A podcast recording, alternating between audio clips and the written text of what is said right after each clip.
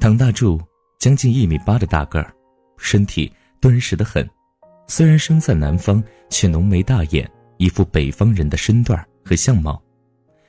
即便长成这样，说起怂，我第一个想起来的也一定是他。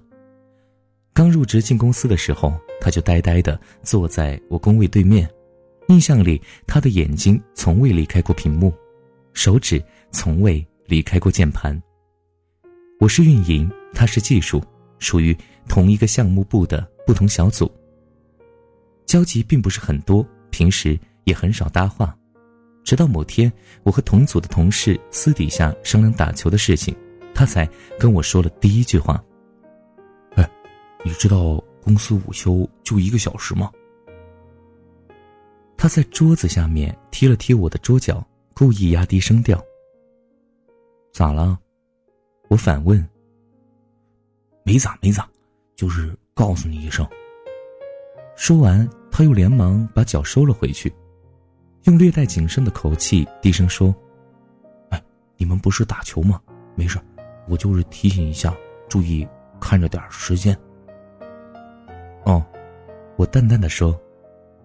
不一会儿，他继续很小声的嘀咕道：“当我没说好了。”又过了半天，他又踢了踢我的桌角，补充道：“嘿嘿，要是你老大问我，我就说不知道。”屁大点事儿，倒是把他吓得够呛。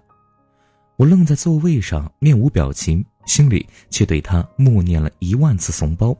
而他说完话后，仍旧一副面无表情的样子，眼珠直勾勾的盯着键盘，手里不停的敲着代码。人的心理暗示作用总是很强的，某个不认识的人，自从认识了以后，便会经常出现在你的视野里。自从那次篮球事件以后，大柱的那怂劲儿也仿佛一天天的在众人面前暴露出来，比如部门聚餐。大家一起去饭店吃饭，偶尔遇到服务员迟迟不给上茶，在场的急性子通常会拍案而起，然后和服务员吵，接着找来大堂经理，普通一点的至少把服务员叫过来，接连催促几番，可大柱从来都是老老实实的坐在板凳上一动不动。有次恰巧也是上菜较慢，而我就坐在他边上。大家蠢蠢欲动的时候，我用胳膊肘碰了碰他，斜着眼问他为什么每次他都不去催菜。他没有看我，继续低着头玩手机，直截了当的回我：“可可我不敢。”你怕啥呀？我问他。万一争起来，他拿把菜刀砍我咋办？他回：“咱这么多人呢。”我提高了声调，接着在座的齐刷刷的把目光投向他。再看他仍旧玩着手机，巧妙的躲过众人的目光，并用一副爱答不理的样子说：“真出事了，不信你们不跑。”一句话噎得我满脸通红，哑口无言。毕竟没出事儿，谁也不能证明谁会逃，谁会留。然而，我们继续用很不屑的眼神看他，尽情的嘲笑他。他却静静的低着头。不停的用手指左右滑动手机屏幕，他耳朵里像有一团棉签一样，把所有的非议全部过滤掉。再后来，公司换了好几波员工，也换了好几个老板，同一批来的老员工好像除了我就剩大柱了，自然而然，我和大柱走的也越来越近了。但岁月仿佛不会让人突生棱角，只会让棱角越磨越平。大柱还是那副怂样，我也没好到哪儿去，整天被老板虐得没脾气，心想着熬过两年赶紧跳槽。那段时间，我唯一的解压器可能就是大柱了，偶尔玩笑一下，嘲笑几句，反正他习惯了，反正他也没脾气。不过半年前，大柱也跟我发了一次火，这件事缘起于一次吃烤串儿。真正的导火索应该是办公室上下级间的争执。大柱是一个码农，一般产品经理给的需求，码农们几乎完全无条件执行。可最近部门却换了老板，而产品经理对部门老大并不是很服，从那以后，产品经理和老板开始轮番上阵，向开发组提出各种不同的需求。懂行的人都懂，码农们最讨厌的是变换需求，其中的情况和设计师不喜欢他人指指点点，厨师不喜欢时刻挑三拣四类似。于是，老板上任不久，大柱便作为开发组公认人缘最好的，和开发组组长一起去跟老板和产品经理谈判。半个多小时谈判过去了，进会议室前，两个人义愤填膺；可出来以后，两个人变得灰头土脸。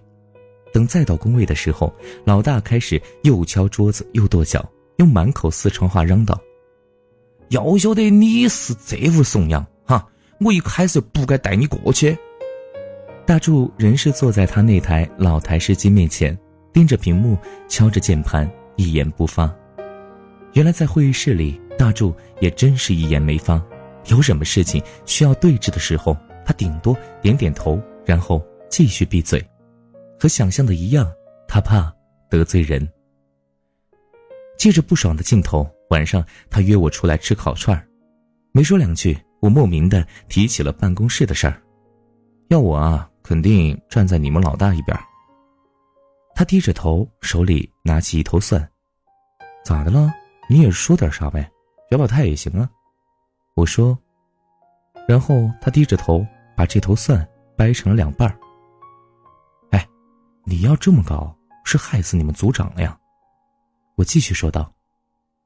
他低着头把掰好的蒜儿掰成了一个一个，然后剥了。也不记得我是说到第几句，他掰了第几瓣他突然站起身，把桌上的蒜瓣铺落一地。低头直视着我的双腿，大喊：“胡说什么？”这回换我愣在原地，使劲的避开他的目光。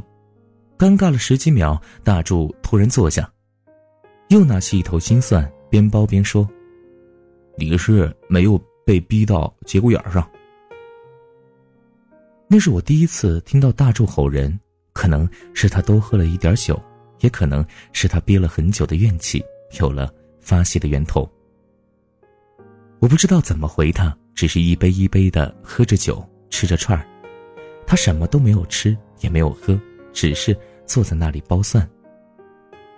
后来的一段时间，我和大柱的关系似乎越来越远了，可能除了那次争吵，也是因为我们和技术被分到了两个不同的房间，各忙各的，没什么时间。再后来，听说他结婚了。还偷偷的把喜糖放在我们办公室的每个人的桌子上。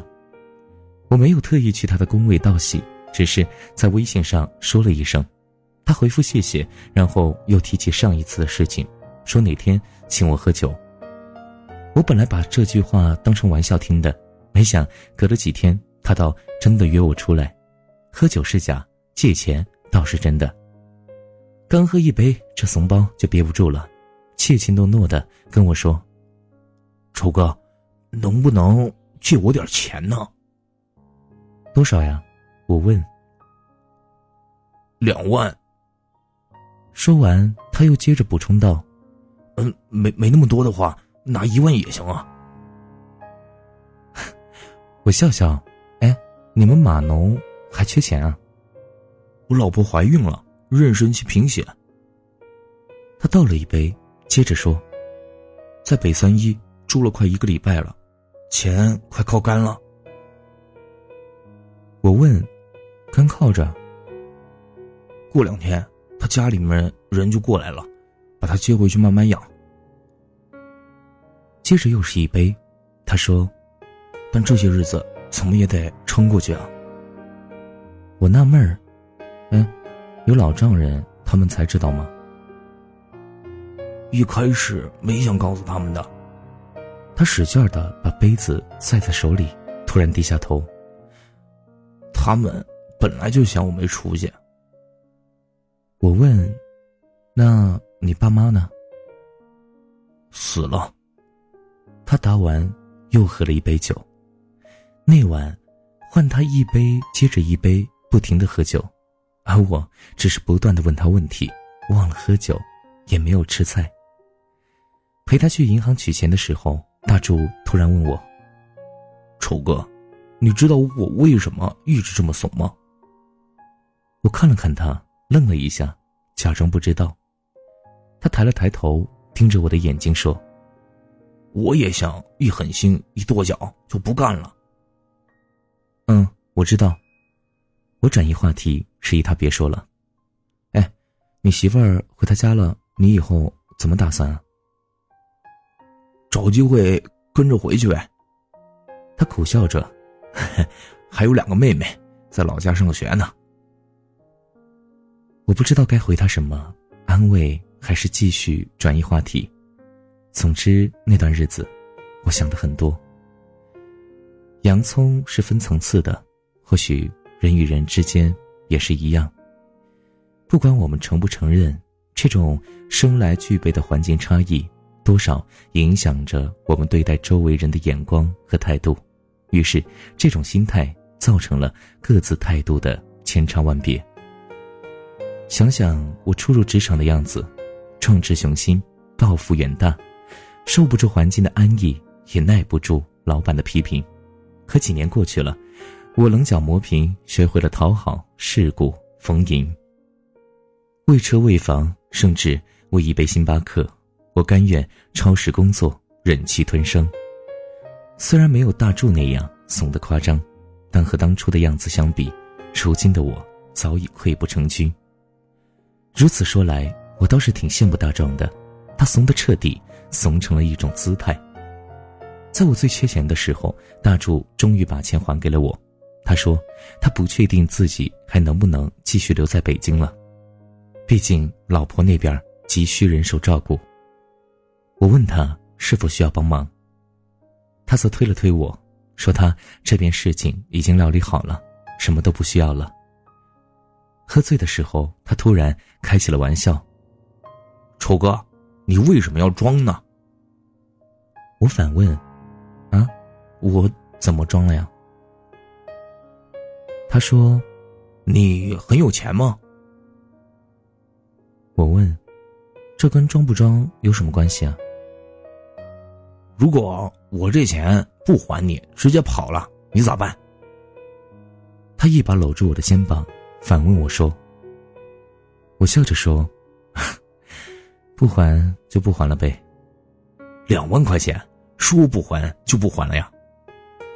他松开我的肩膀，拍了拍我。接着说：“咱俩又不是啥生死交情，你这话太假了。”我问：“那你说我该咋办？”要是我，我认怂。他顿时很清醒：“我这钱根本就不借。”我说：“好吧，我服你了。就算借，最起码也该立个字据吧。”他仿佛接受了我的讽刺，继续自信满满的笑着说：“你是没吃过大亏，吃过了你就知道了。有时候装怂比装横强。”当时我也喝多了酒，半醉半醒之间就当成玩笑听了。可事后想想，没凭没据的就借给人家万儿八千的，也真是疯了。我倒吸一口凉气，庆幸自己没花一分钱，却买了。两万块的教训。前些天打电话，大柱已经提走公积金，离开了北京。恰巧那天也有另一个同事离职回南京老家了，所以从早到晚我心情都不好。下班挤地铁的时候，我后面正好一个人用胳膊肘顶着我。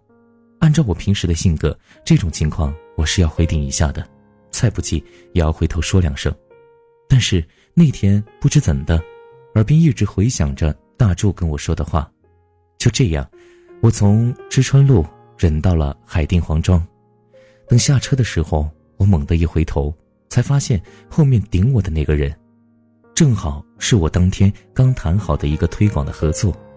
我装作不认识他的样子，匆匆的下了车。该认怂的时候就认怂。